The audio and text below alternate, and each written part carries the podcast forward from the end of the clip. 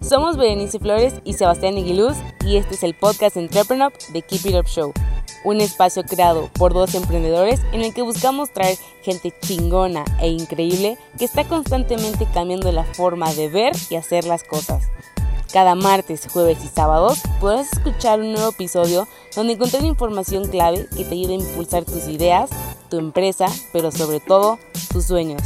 No importa qué te dediques, keep it up. Bienvenidos al episodio número 14 de The Keep It Up Show. Antes de empezar, si nos estás escuchando por YouTube, ayúdanos con un like, dándole clic a la campanita y suscribiéndote al canal. Y en Spotify, dándonos seguir. Hoy tenemos invitado a Ariel Aguilar, experto en el mundo del Bitcoin y las criptomonedas. Hablaremos con Ariel sobre cómo funciona el Bitcoin, las ventajas del blockchain, así como los mitos y realidades del dinero del Internet. Hola, muy buenas tardes. Bienvenidos a otro episodio de The Keep It Up Show. Aquí Sebastián Aguiluzco, fundador y CEO de Entrepreneur. Y estoy aquí con Ariel Aguilar, eh, que es un experto de Bitcoin, blockchain, etcétera. Él vive en Argentina y de hecho ya está venido a visitarnos a México para contarnos todo lo que sabe de este mundo, del que muchos han escuchado pero pocos conocen. ¿Cómo estás, Ariel? Muy bien, Sebastián. Acá encantado de estar de vuelta hablando contigo. Qué buena, igualmente. Oye, Ariel, pues cuéntanos un poquito. Vamos a hacerlo for dummies. ¿Qué es el Bitcoin? Bueno, eh, si, lo, vemos for dummies, eh, podemos pensar primero Bitcoin como si fuera el dinero de la Internet. Es decir, imaginemos a, la Internet como si fuera un, país. Entonces, Bitcoin es su primer moneda, su principal moneda. Eh, nació en el 2009, al principio era una curiosidad muy under de programadores, eh, digamos, matemáticos, etc. Y de a poquito fue, fue creciendo, eh, se hizo todo un foro alrededor y, empezó, bueno, a funcionar, em, se empezaron a vender y comprar cosas a cambio de Bitcoin. Luego aparecieron los primeros eh, exchanges, que son como bolsas, donde se define el precio de cuánto vale un Bitcoin. Y al principio valía centavos de dólar cada, cada Bitcoin. Después llegó el dólar, etcétera, continuó su camino. Y, hoy estamos en un momento en el cual eh, un Bitcoin entero, uno solo, vale más de 10 mil dólares cada uno. Eh, esto parece una locura, digamos, ¿por qué vale 10 mil dólares? Pero es así porque Bitcoin desde entrada se hizo realmente escaso es, un dinero realmente escaso. Eh, digamos, se trató de hacer que sea como, una réplica del oro. Entonces también podemos pensar al Bitcoin como el oro digital. Ok. Las monedas tradicionales todas tienen un sustento, o sea, no, un país no nada más dice esto vale mi, mi moneda. ¿Cuál es el sustento en el que se basa el Bitcoin? Bueno, es que en realidad el sustento ese que vos hablás de, las monedas tradicionales, eh, en realidad ya no está más. Digamos, en algún momento, peso, dólar, eh, ¿qué más? Real, eh, libra, eran definiciones de una determinada cantidad de peso. Era como decir gramos o decir kilogramos o decir, bueno, onzas. Bueno, digamos, un dólar, un taler, era una determinada cantidad de oro. Entonces, si uno tenía 20 talers, 20 dólares, tenía lo que hoy se conoce como una onza de oro, 31 gramos de oro. Y eso tenía una paridad, el, el, dólar tenía respaldo en oro. O sea, vos podías ir a pedir que te entreguen, bueno, una moneda de oro a cambio de ese billete. Ahora ya no más. O sea, es decir, desde el año 1971, un día apareció Richard Nixon eh, por cadena nacional y terminó el vínculo del dólar con el oro, y a partir de ese día es un papel pintado. Es decir, pueden emitir, imprimir la cantidad de dólares que deseen cuando lo deseen. Entonces es como que está continuando su valor. Eh, de hecho, ya perdió en la historia del dólar, después vos, si querés me puedes contar de México, pero en, Estados, Unidos, ya perdió el 98% de, de todo su valor. Entonces, digamos, y en Argentina, bueno, somos campeones mundiales, eh, hemos pasado por cinco monedas distintas, eh, le hemos quitado ceros, o sea, como pasa en Venezuela, ¿verdad? Que todo el tiempo le estamos pidiendo a la gente que el Bolívar se, se muere y viene Bolívar fuerte y después así. Entonces, bueno, en el caso del Bitcoin, lo que ocurre es que tiene un respaldo que es su, su, red de infraestructura, es decir, la red que mantiene al Bitcoin es una red que es la supercomputadora más potente que tiene el planeta. Es más potente que si juntamos a todo Google o si juntamos a, todas las computadoras de Amazon, de Amazon Web Services, o Alibaba, bueno, quien quieras, o incluso, no sé, una agencia como la NSA, agencia del gobierno de Estados Unidos, bueno, la red de Bitcoin tiene mayor poder de cómputo. Está todo el día procesando números, buscando números al azar, como cuando vos querés romper una contraseña, que tenés que empezar por la A y ver si, si la A es la contraseña, no, la B, no. Bueno, AB, no, ABC y así, ¿verdad? Entonces, estas computadoras están todo el día tratando de encontrar un número precioso. Es como decir, eh, ganarse la lotería si encontrás este número. Y hay, hay algún miembro de la red de Bitcoin, que a estos, miembros le decimos mineros, que en promedio cada 10 minutos encuentran una de estas soluciones. Entonces cuando la encuentran, le cantan bingo al planeta, es como decir, bueno, encontré la solución, y haber encontrado la solución te da el derecho a escribir un nuevo bloque. Seguro que escuchaste el término blockchain, pues lo, lo mencionaste. Cadena de bloques significa en español. Y, podemos pensarlo también a, a, la blockchain como el libro contable del Bitcoin. Es decir, como, digamos, es un registro donde se guardan todas las transacciones, es como una base de datos también, pero tiene una particularidad, que esta base de datos, la información únicamente se puede dar de alta. O sea, vos solo puedes escribir información nueva, no puedes modificar ningún dato del pasado. No puedes ni borrarlo, ni quitarlo, ni, ni modificar un dato del pasado. Eso no existe. Solo puedes agregar hacia adelante. Entonces, se ha convertido en la primer base de datos de la historia que es inmutable, que es incensurable. O sea, ninguna otra base de datos es así. O sea, si, un gobierno, una empresa privada, tiene un SQL en, su, en un servidor, en, un, en, una habitación, en un data center, bueno, esos datos pueden ser modificados. Viene un empleado, eh, re, recibe la orden de un jefe, o el jefe recibe la orden de, de los accionistas, o, o, recibe la orden de un juez, o, o de un político, lo que fuere, ¿verdad? Y pueden, bueno, modificar los datos. No, no, no es que ahí es imposible. En cambio, en la blockchain de Bitcoin es realmente imposible. O sea, no, importa que vos seas Donald Trump o que seas Vladimir Putin o Kim Jong-un y digas, bueno, a ver, te, te lanzo una bomba atómica, eh, asesino miles de personas si no me modificás este dato, si, si esta transacción de Bitcoin no la borrás.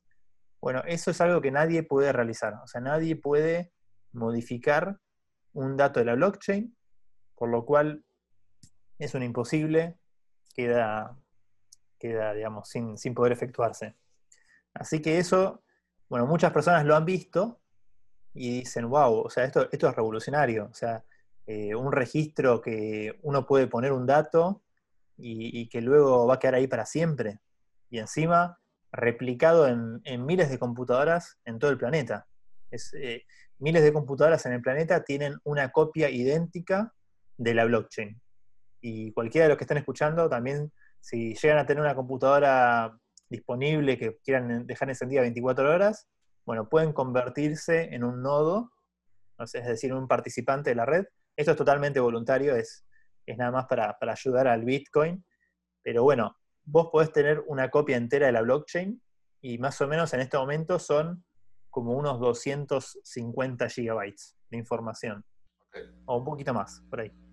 ¿Qué tan accesible es para la persona promedio adentrarse en este mundo? ¿Tienes que ser un experto de programación? ¿Tienes que ser un experto financiero? ¿O simplemente con que tengas un asesor del por medio puedes entender este mundo? La realidad es que, bueno, no, hace falta tener un intermediario o alguien que, esté, digamos, en el medio. De hecho, la idea del creador de Bitcoin, el creador de Bitcoin se llama Satoshi Nakamoto. Es un seudónimo. Sí, exactamente. Al día de hoy todavía no sabemos quién es Satoshi. ¿Tú crees que el hecho de que no sepamos quién lo inventó o, la verdadera identidad también ha afectado? Porque hay mucha gente que cree que el Bitcoin es, es una burbuja, es un instrumento de fraude, es algo que es, es un invento que no tiene sustento. O sea, no, no, no, me estoy metiendo en mi opinión personal, pero es una idea generalizada que mucha ahora sí que mucha gente tiene, vaya la redundancia. ¿Tú crees que eso haya tenido algo que ver? Bueno, puede ser que a algunas personas eh, les parezca extraño, pero yo creo que tiene mucho sentido lo que Satoshi hizo, o, entiendo su forma de pensar. Porque imagínate que antes, que antes del Bitcoin, previo al Bitcoin, eh, es casi como que hacer un dinero privado era un crimen. Es decir, nadie de nosotros se nos iba a ocurrir eh, lanzar una moneda propia y competirle a un gobierno. No, no, no íbamos a durar mucho, seguramente. ¿Te imaginas? Eh, una Sebastián dólar o un Sebastián coin. Eh, y de hecho, bueno, ahora, con criptomonedas se puede realizar. Pero antes, me acuerdo en el 2005, hubo una empresa, se llamó eGold, que quería, digamos, hacer como una especie de PayPal, pero que vos eh, digamos, la moneda que se usaba dentro de ese eGold era oro. Es decir, esta empresa tenía oro realmente físico en una bóveda, una cantidad tremenda de oro que no se movía, y la gente se pagaba de mail a mail, bueno, a ver, te mando 1.3 gramos de oro a tal mail. Y, digamos, el oro nunca se movía, era, lo, lo manejaba toda esta empresa. Bueno, a esa empresa le cayó el FBI tipo SWAT, desde arriba, ¿viste? Les cayeron eh, un raid y, los metieron a todos presos. Todos presos, eh, todo el oro confiscado, todas las computadoras confiscadas, todas las cuentas confiscadas, todo el mundo perdió su oro. Entonces, eso había pasado muy recientemente, o sea, eso fue en 2005 y Satoshi Nakamoto escribió su paper, su escrito académico, promoviendo cómo sería el Bitcoin, en eh, 2008, tres años más tarde. Era muy reciente.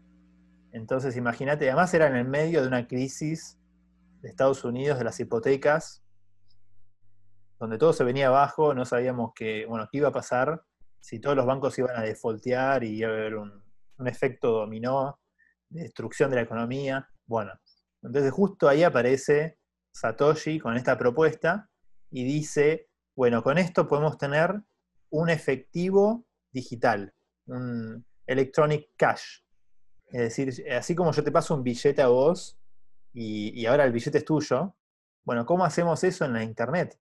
Porque hasta el 2009 empezó el Bitcoin, siempre hacía falta un intermediario en Internet. Si vos le querías pagar a alguien, tenías que usar un PayPal, tenías que usar un mercado pago.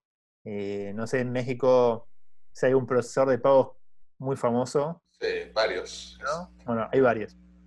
Entonces, digamos, bueno, esa es una empresa privada que está cobrando comisiones, que si no le gusta lo que haces, te congela la cuenta, ¿verdad? No, no, no podés disponer de tus fondos, tenés que demostrar de que no sos un terrorista o de que no, es, una actividad ilegal, bueno, ahí te liberan los fondos. Eh, bueno, todos esos son problemas. O incluso los bancos. Si vos querés usar una, una, tarjeta de crédito o querés mandar plata de un país a otro y usás un Western Union, bueno, todos esos son empresas que están cobrando sus comisiones, los bancos no son gratis, ¿verdad? Vos eh, estás pagando en tu resumen y cada vez que vos compras algo con la tarjeta, eh, al comercio le están cobrando, es un montón de plata.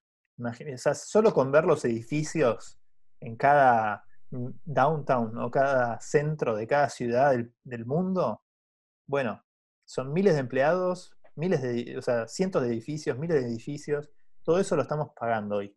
¿ok?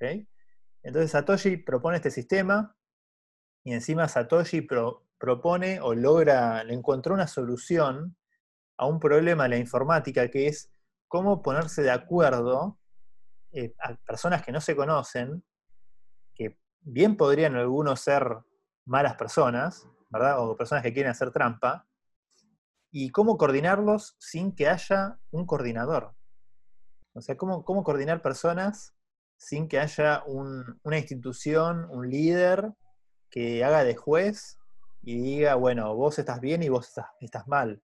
Entonces, todo eso Satoshi lo bajó a código y lo que logró es, bueno, todo con teoría de juegos, ¿verdad? Es, digamos, poner un incentivo a cada participante, de, es como poner una zanahoria, ¿viste? El, cuento es el, no sé, el burro que va con la zanahoria adelante, ¿verdad? Eh, y sigue caminando, bueno, la red de Bitcoin, todo el mundo tiene una zanahoria adelante, que es, si te portás bien, ganas dinero. Y si querés hacer trampa, te perdés la oportunidad de ganar dinero. Eso es básicamente lo, único que ha mantenido a, la red funcionando de manera perfecta desde, bueno, 2009 hasta hoy. Es, una, es, una, de las redes que menos downtime, o sea, redes que a veces un banco se, se cae el sistema, o un gobierno se le cae el sistema, bueno, el Bitcoin es una de las redes con mayor tiempo arriba, es 99.99, no sé. Eh, creo que se paró 3-4 horas en el 2012, más o menos. Eso es todo. Oye, Ariel, y por ejemplo, eh, ok, está un, un dinero digital que se mueve de un lado a otro, que, es, que puedo comprar un Bitcoin o partes de Bitcoin, etcétera ¿Cómo funciona el retiro? Porque, pues, o sea, supongo que no lo puedes retirar con la moneda nacional en ese momento. Entonces, a la hora de traerlo al mundo físico, ¿cómo funciona? No, eh, tú puedes, o sea, eh, existen lo que sería, así como cuando querés comprar dólares con pesos mexicanos, que hay casas de cambio. Bueno, hoy eh, existen en, en, general en, todos los países hay, bueno, casas de cambio que son físicas o casas de cambio que son empresas que operan desde un sitio web, o e incluso hay, hay varios lugares donde hay cajeros automáticos. Eh, son aparatos físicos que están en algún café, o en algún supermercado, o en algún shopping mall, eh, digamos, está ahí el cajero de Bitcoin. Entonces te toma los billetes y te cambia. Siempre tenemos que pensar al Bitcoin como decir euro, o decir eh, yen japonés, o, bueno, dólar, ¿verdad? es un dinero. Eso, eso, digamos, me llama mucho la atención que algunas personas, eh, por ejemplo, inmediatamente cuando tienen sus Bitcoin, los quieren poner a trabajar, o que se multipliquen los Bitcoin, ¿verdad? Y, están dispuestos a entregarle sus Bitcoin a, cualquiera que se los haga crecer. Y, yo pregunto, ¿por qué no hacen lo mismo con el dólar? O sea, ¿por qué están dispuestos a, darle los Bitcoin a un sitio web cualquiera que figura, que aparece en internet, y no darle tus dólares a alguien en la esquina que te ofrece multiplicarte tus dólares. En cierta forma, es el mismo concepto. Entonces, eh, digamos, tengan mucho cuidado las personas que estén escuchando de, a quién le envían sus bitcoins. ¿Ok? Y, para responder a tu pregunta tal cual, es, digamos, sí, es, es como un dinero más y, entras y salís eh, cuando querés al tipo de cambio del momento. O sea, el Bitcoin tiene una cotización, está todo el tiempo cambiando. Como dije en este momento, a ver, está, para el que esté escuchando ahora, bueno, de hecho, eh, justo recién hubo una baja, estamos en 9.470 dólares. Entonces, digamos, a ese precio lo vas a poder cambiar, o un precio muy cercano a, ese precio, ¿verdad? En este momento. Eh, después, eh, cada uno debe chequear el, precio del Bitcoin en cada en el momento de hacer la operación. Una pregunta. Normalmente las monedas tradicionales, las que tú decías, dólar, libra, peso, mexicano, de cualquier otro país, pues se ve afectado su valor más que nada por, por factores que afectan el país. O sea, puede ser, por ejemplo, no he checado la moneda de cambio hoy, pero seguramente ahorita que acaba de pasar todos los temas en Estados Unidos, seguramente lo afectó de algún tipo. O, por ejemplo, en México se empezó a afectar eh, pues, mucho con este tema del COVID, porque básicamente somos un país que mucha parte de su economía se basa en el turismo y no se puede hacer turismo y al mismo tiempo somos un país petrolero que se cayó el, el, valor del dólar por cosas ajenas al COVID. Eh, claro ¿qué tipo de factores afectan el valor del de, Bitcoin, tanto sea para arriba como para abajo? Porque seguramente ese tipo de factores no lo suelen afectar tanto. ¿O es más reaccionar a las, a las monedas más tradicionales? Eh, bueno, en realidad es bastante difícil saber en el mundo Bitcoin qué es lo que está moviendo el precio. Sí puedo decir que el precio lo mueve la gente y, bueno, y las empresas que están participando, o los grandes ahorristas. ¿Por qué? Porque el precio del Bitcoin, de hecho no hay un único precio del Bitcoin, eh, es, se define en los exchanges. Eh, sería como las bolsas del Bitcoin.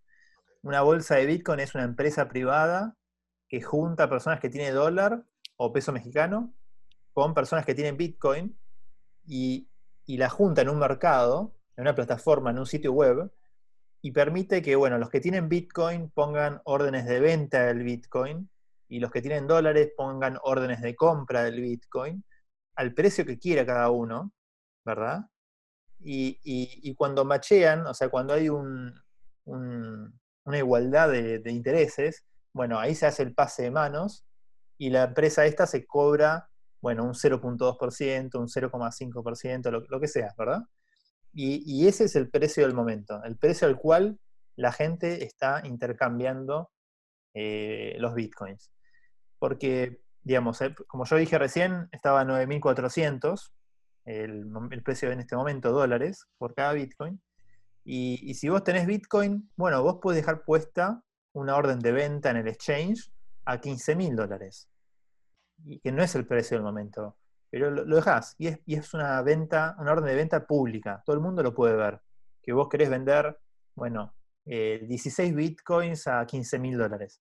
Bueno, nadie te lo va a pagar, ¿verdad?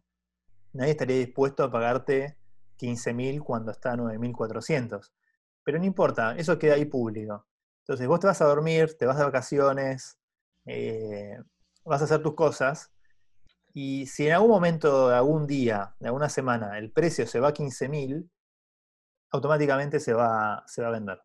Se va a llegar una notificación, te va a decir, tus bitcoins han sido vendidos, usted tiene tanto dólar para, en su cuenta, y, ahí uno decide, bueno, lo dejo dentro del exchange, los dólares, o me los transfiero a mi banco, o los transfiero a otro banco de otro país. Bueno, eso es básicamente lo que está definiendo el precio hoy, e incluso hay muchos que lo usan como, como inversión, como, como estar comprando y vendiendo acciones en la bolsa, que estás todo el día mirando los gráficos, viendo si conviene o no conviene, bueno, comprar, vender, comprar, vender, etc.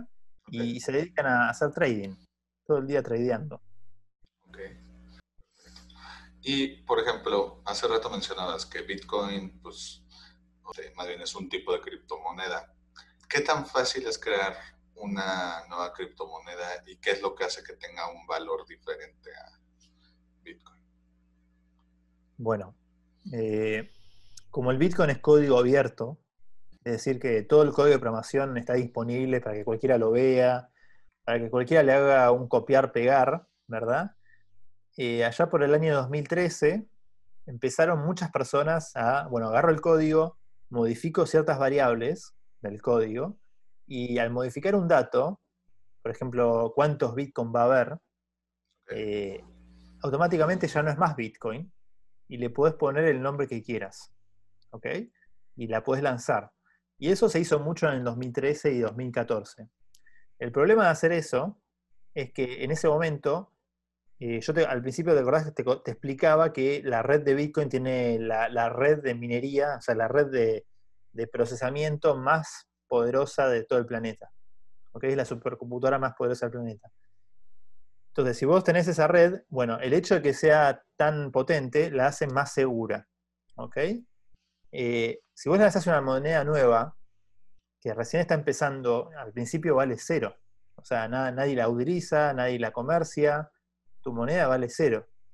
Y, y, a lo sumo, bueno, convencerás a 100 personas de que las 100 pongan sus equipos para hacer la minería de esta moneda. Y, pero esa red es una red naciente y es, vulnerable. E, es una, una, cosa técnica del mundo Bitcoin o del mundo de las criptos, Pero bueno, una red tan, de tan poca infraestructura es una red vulnerable. Ahora, bueno, eso se fueron dando cuenta las personas. Entonces, en general, ya no se, ya no se intenta, en, general, eh, empezar monedas nuevas con blockchains que son minadas, sino que buscan, bueno, a ver, busquemos otro mecanismo de consenso, busquemos otra forma de, de orquestar estas, estas personas que no se conocen en el planeta para que se pongan de acuerdo. Y bueno, se han ocurrido varias ideas. Por ejemplo, eh, hay algunas redes que en vez de hacer esta minería, bueno, lo que hacen es que las personas votan a unos delegados, que serían, sí, serían sus representantes, y bueno, estos 21 representantes son los que van a auditar la red. ¿Ok? O, bueno, han elegido otro método que es que vos tenés el, nodo corriendo en tu computadora y vos tenés moneda de esa moneda, ¿verdad? No, no es Bitcoin esto. Bueno, pones a riesgo esas monedas y cuando te toca auditar, tu computadora va a auditar y si todo el planeta piensa que auditaste bien, listo, no perdiste tus monedas y de hecho ganaste, te llevaste una, una recompensa mínima. Ahora, si el planeta piensa que hiciste algún tipo de trampa o fraude, se quedan con tus monedas.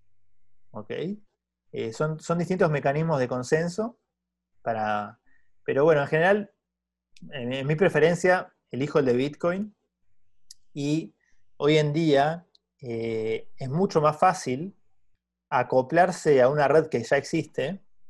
Por ejemplo, el caso de Ethereum, que ahora si querés en rato podemos hablar un poco más de Ethereum, pero ahí en Ethereum es posible crear una moneda propia, o sea, es decir, todos los que están escuchando en este momento pueden, si quieren, lanzar su propia moneda dentro de la red de Ethereum. Es decir, nos, es como que nos acoplamos a una red, a una infraestructura existente, pero que nos da una cierta independencia. Es decir, nuestra moneda eh, va a tener seguridad o va a tener independencia no va a ser censurada, no va a ser dada de baja. Está bien y es muy barato, es muy fácil eh, estar creando una moneda propia. Hay muchos sitios web, si quieren, después los pueden buscar en internet, que ustedes le pagan, creo que son 20 dólares, ponele, y, te permiten, bueno, completar, bueno, cómo se va a llamar tu moneda, eh, cuál va a ser la abreviatura de tu moneda, como USD es US Dollar, bueno, le elegís una abreviatura, un logo, eh, elegís cuánta cantidad va, a tener tu moneda o cómo se va a emitir y, pagás. Y, en unos minutos o, la verdad no sé cuánto tiempo, porque yo, yo, nunca lo realicé, pero, pero sé que existe. Bueno, ya te crearon tu, tu Sebastián Token o tu Sebastián Coin y está listo para que vos lo utilices. Vos te podrías haber creado un billón o un billón de, de unidades de Sebastián Token y las tenés todas en tu celular y ahí decidís a dónde los mandás. Ok.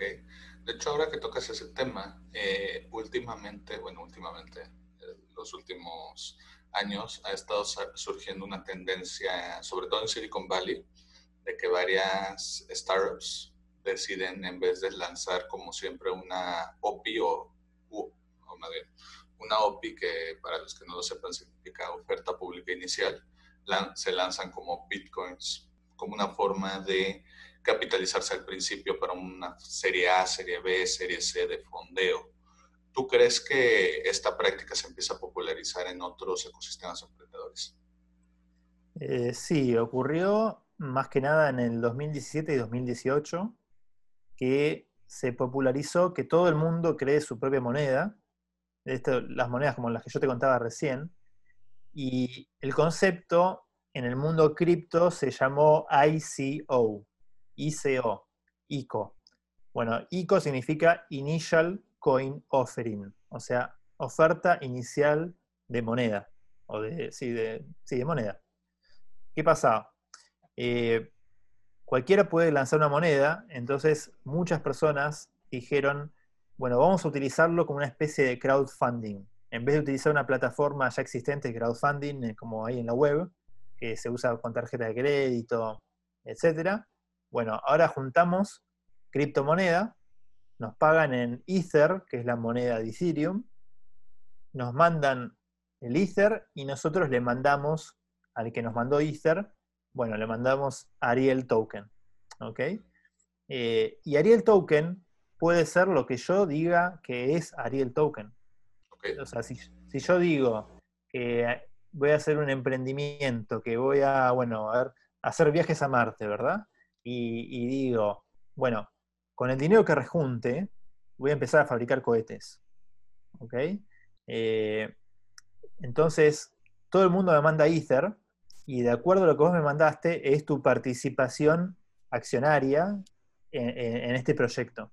Si el proyecto le va bien, le voy a pagar dividendos, y si el proyecto, bueno, le va mal, bueno, es una inversión como cualquier otra, perderás toda tu inversión. Bueno, esto lo podía hacer cualquiera. Empezaron a aparecer sitios web eh, con los proyectos más delirantes que se ocurran, o todo tipo de proyecto. Eh, vamos a descentralizar tal cosa, vamos a descentralizar eh, el ride sharing, o vamos a descentralizar, bueno, o, lo que quieran, ¿verdad? Vamos a hacer una moneda para la industria de la pornografía, vamos a hacer una moneda para la industria del cannabis, vamos a hacer una moneda para la industria de, la salud. Bueno, eh, algunos de esos proyectos, una buena parte de los proyectos, cuando juntaban plata, lo juntaban en unos minutos de, de un día, cuando era lanzamiento, y, luego desaparecían. Es decir, apagaban el sitio web, borraban los videos en YouTube, las cuentas de Twitter, y se iban con 5 millones de dólares al Caribe, ¿verdad? A disfrutar.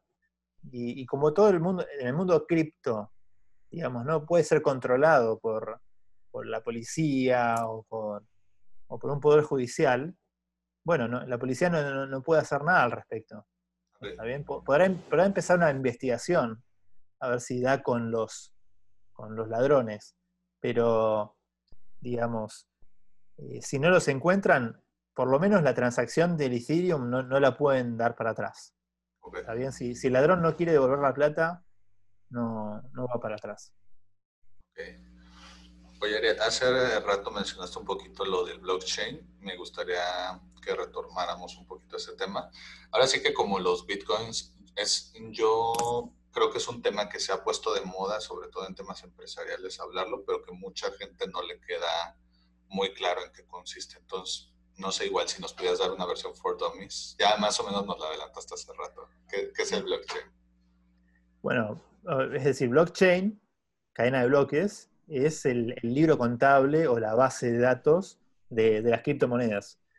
Eh, y se llama cadena porque está la información dependiendo una de la otra. Es decir, por ejemplo, en el mundo Bitcoin vamos por el bloque 630.000 y algo. Es decir, desde que se inventó el Bitcoin, bueno, hubieron 630.000 auditorías distintas, cada una. Bueno, la cuestión es que el bloque que se está escribiendo en este momento depende de lo que incluyen todos los bloques anteriores. Es decir, si un hacker, un ladrón, un gobierno o un actor malicioso quisiera cambiar un dato o quitar un dato o agregar un dato de hace cinco años, si vos cambiás un centavo, una coma, todo el resto de las auditorías que vienen después de eso, las cinco años de auditorías que vienen después, están todas mal. Es decir, saltan las alarmas por todos lados de que esto no cierra, esto no está bien auditado, no sirve, eh, no es una blockchain válida. bueno, entonces, digamos, ¿qué es lo que tiene que hacer el actor malicioso? Tiene que cambiar lo que quiera cambiar, pero luego tiene que volver a auditar todo de nuevo. Y para auditar eso de vuelta, necesita tener todas las computadoras del planeta, de la red de Bitcoin, trabajando durante el tiempo que sea que pasó, o sea, cinco años, o sea, cinco años de laburo para poder llegar al día de hoy. Ahora, si el resto del planeta sigue avanzando en sus auditorías, el resto del planeta va a seguir cinco años de distancia, es decir, nunca, nunca se, nunca se, nunca lo alcanza, ¿verdad? Para alcanzarlo, el ladrón o el, o el, actor malicioso tendría que tener más de la mitad de las computadoras del planeta. ¿Está bien? Eh, para para eventualmente en algún momento lograr auditar lo que se llama la cadena más larga. ¿Ok? En el mundo Bitcoin, la cadena válida es la cadena más larga y la cadena que tiene una mayor cantidad de trabajo metida en la auditoría.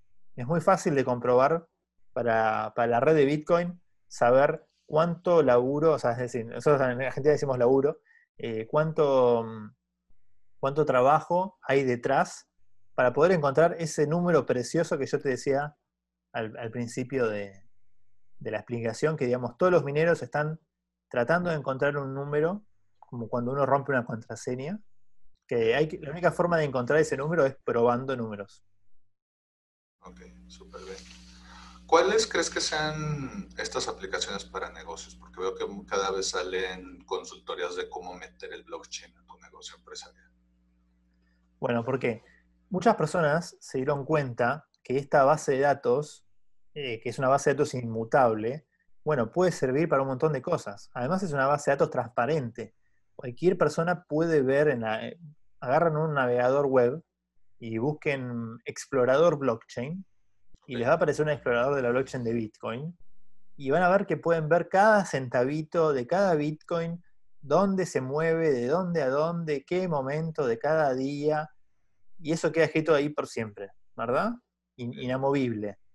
Entonces, muchas personas dicen, eh, espera, o sea, yo puedo escribir un mensaje en la blockchain y, que quede para siempre, además queda con una fecha cierta.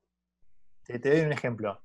Eh, imagínate que vos escribiste una novela o le sacaste una foto a algo y querés demostrar que esto existía hoy. Es decir, querés probar que esto existía hoy, 2 de junio, y no, eh, digamos, eh, un año más tarde. ¿Ok? Porque esto después lo vas, es un secreto que lo vas a revelar dentro de cinco años.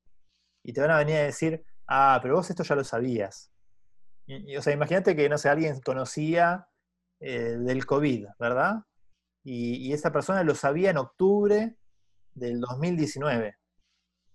Entonces muchos le van a decir, ¿cómo, sé yo que no, no estás mintiendo, que te entraste después y realmente lo sabías en octubre del 2019? Bueno, esta persona va a decir, van a ver que hay una transacción en la blockchain de Bitcoin en la cual se mueve una determinada cantidad de Bitcoin, no importa si es un Bitcoin 0.00001 Bitcoin, eso no importa, pero bueno, se mueve de tal lado a tal lado, pero van a ver que hay un mensaje atacheado, un mensaje incluido, que dice, bueno, podría ser un mensaje que se lea a simple vista, como decir, bueno, el COVID ya existe, o podría ser lo que se llama un hash, y un hash es como una huella digital.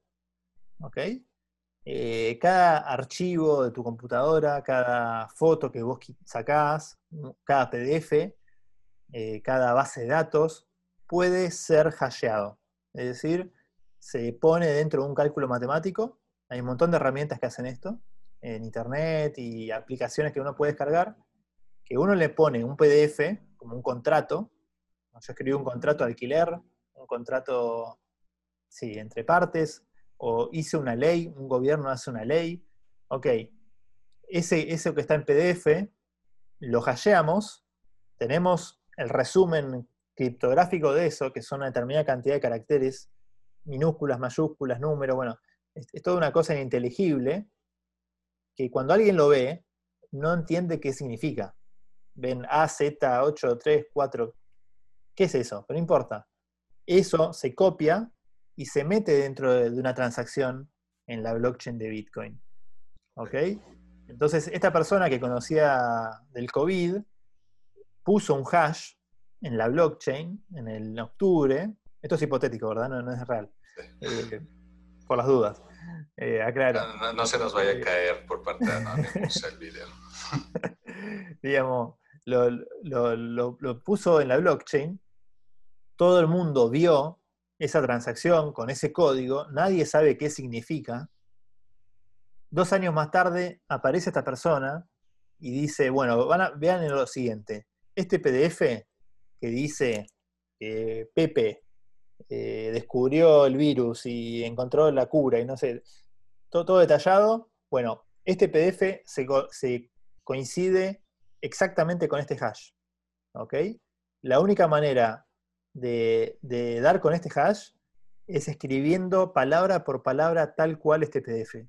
Si vos le cambiás un acento al PDF o un puntito y le calculás el hash a ese PDF, el hash resultante no tiene nada que ver con el hash que está en la blockchain. ¿Ok? Es un imposible que otra persona haya podido hacer esto al azar. Es decir, o generarlo. Necesariamente tenía que conocer lo que escribió. ¿Ok? Entonces, bueno, eso es un uso tremendo para la blockchain.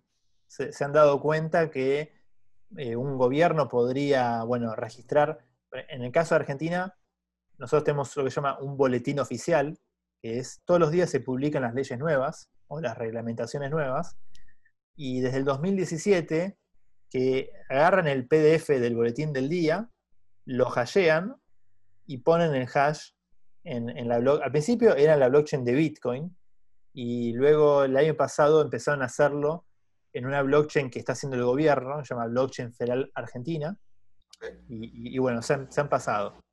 Entonces, ese es un uso tremendo de la blockchain que todos los que están escuchando, si quieren, pueden ir eh, a utilizar. No sé, escriben una canción y la quieren registrar, una novela, un contrato, eh, bueno, lo que quieran, bueno, pueden ir a registrar eso en la blockchain. Oye, Areli, para ir terminando, a todos los invitados de, de Keep It Up Show siempre les pedimos tres sís y tres nos de lo que creen que debería de ser un emprendedor. Eh, ahora sí que los tres mandamientos y los tres pecados capitales, tres, cosas que debería de hacer o deber, según tú debería de tratar de hacer todo emprendedor y tres cosas que debería de evitar como entonces no sé qué cosas eh, empiezo por lo por los cis ¿te parece? Me parece. Por lo, por lo bueno. Por lo bueno. Eh, a ver. Para, mí siempre emprendedor es casi sinónimo de persona que, soluciona un problema. Es decir, eh, la, forma correcta de ganar plata para mí es eh, pensar qué problemas tiene la gente y entonces tratar de buscarle una solución. Porque si vos solucionas un problema, la gente va a estar dispuesta a, a darte dinero a cambio, ¿verdad? Es decir, tu, solución tiene que costarle menos a esa persona de, lo que le cuesta el problema, ¿verdad? Y, ahí es donde todos ganan, donde se hace un, intercambio voluntario. O sea que primera, primer sí sería, bueno, eh, encontrar un problema y, encontrar una solución. ¿Ok? Eh, después, a ver, un segundo eh, sería del tema al cual vos te, uno, se mete, sería como tratar de ser el experto, tratar de aprender la, mayor cantidad posible de ese tema, digamos, eh, o de tu hobby o tu pasión. Eh, en lo posible, ¿verdad? O sea, no, no, no, no todos podemos, no, no, no, nadie va a ser omnisciente, pero ayuda bastante saber del tema. Y, y después también entender que es un proceso. O sea, esta es la, última, ¿no? El tercero.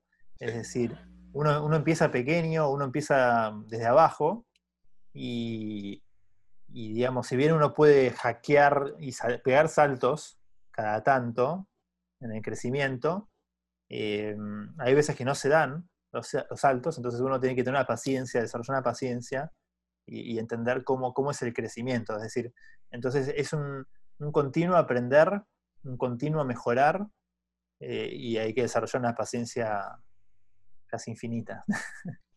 Así que bueno, esos serían mis, tres sís. ¿Y tus tres no? Y a ver, o sea, cosas que no tienen que hacer. O no deben eh, hacer. O no deben, claro. A ver, ¿puedo, ¿puedo, decir algo? A ver. Bueno, por, un lado, el primero creo que sería mm, eh, no tratar de hacer todo uno mismo o no pensar que uno es el experto en todo. Eh, como que, por ejemplo, uno puede intentar hacer el diseño gráfico y uno puede intentar hacer eh, los contratos legales y uno puede tratar de hacer, no sé, la contabilidad y, así. Y, y, bueno, saber que en algún momento del emprendimiento está bueno tomar expertos en otras áreas o, gente que esté alineada, eh, pero, pero que sepa más de vos que vos en ese tema. Está bien, y meterlos en el equipo. No, no tratar de hacer todo uno mismo. Esa sería una. Eh, después, otra es, em, por ejemplo, las opiniones de los, de los conocidos, los familiares, etcétera. Bueno, tomarlo con, digamos, si, uno a veces tiene una idea loca y está reentusiasmado con la idea, le va a contar a la familia o le va a contar a, a un conocido y te dice, no, vos estás loco, esto nunca va a andar, eh, nunca nadie lo intentó, por ejemplo, ¿por qué, estás con, una idea de que nunca fue probado, ¿no? Y bueno, pero, todo lo que ocurre en el planeta en algún momento no fue probado. O sea, todo se probó por primera vez en algún momento. Entonces, digamos, hay que probarlo. Y entonces, no mm, tener un criterio propio y, no, Yo no, tampoco digo no, escuchar a nadie, eso tampoco no digo eso, pero eh, tratar de, aunque sea, pensar por dentro eh, dónde está uno en su idea y, por qué el otro tal vez no está viendo lo que vos sí ves. Puede ser algo como no rendirse por las opiniones ajenas, tal vez. Exacto, exactamente. Y el último, del no, de los no, es también, es, a ver, es muy probable que, no, no, quiero ser, viste, eh, voy a ser realista y es muy probable que en la general, en la mayoría de los casos, el, proyecto fracasa, ¿no? O sea, eso es, eso es una verdad, con lo cual tampoco eh, fijar la identidad de uno eh, en un proyecto, es decir, vos no sos necesariamente un fracaso como persona. Si el proyecto fracasó o, el, mercado no, estaba, el timing no era el correcto, o bueno, hay un montón de, variables por las cuales un, proyecto puede fallar. Entonces, digamos, no, no, no sos vos el que está como, como ser humano fallado, ¿ok? No, no tomárselo personal. Así que bueno, eso creería que serían mis tres consejos, mis seis consejos. Perfecto. Normalmente aquí acabamos el podcast, pero en esta ocasión tenemos un regalo especial de parte de Ariel para todos nuestros oyentes.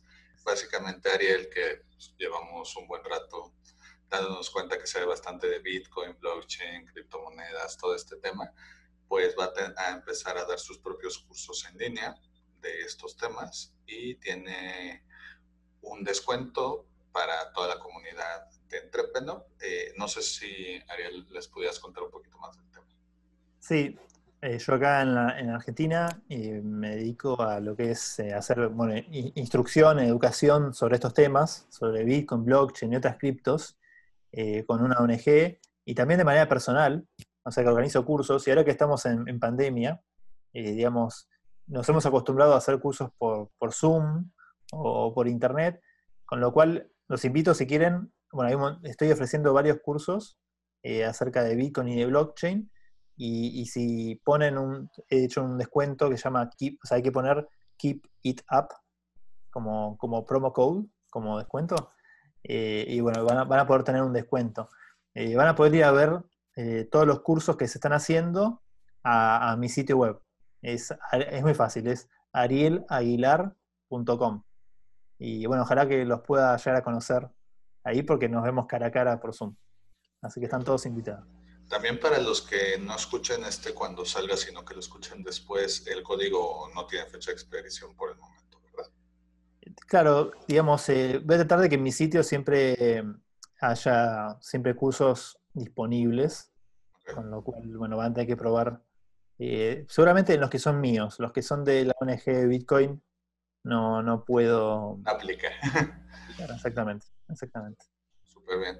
Este, entonces el código es Keep It Up, como de Keep It Up Show, para que se den idea. Y pues ya, si quieren aprender más de este mundo, ya saben, uno, con quién pueden hacerlo y dos, cómo puede salirles un poco más económico el, aprendizaje.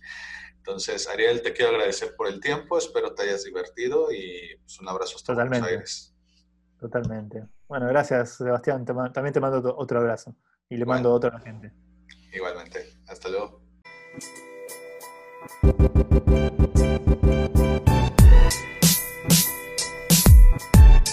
Si te gustó el episodio de hoy, recuerda que puedes escucharnos en Spotify y YouTube y para más herramientas de estos temas, estamos en Instagram y Facebook como arroba entrepreneur. Si quieres seguir a nuestro invitado de hoy, te dejamos en la caja de descripción sus redes sociales y datos de contacto. Gracias por escucharnos y nos vemos en el próximo episodio. Recuerda, keep it up.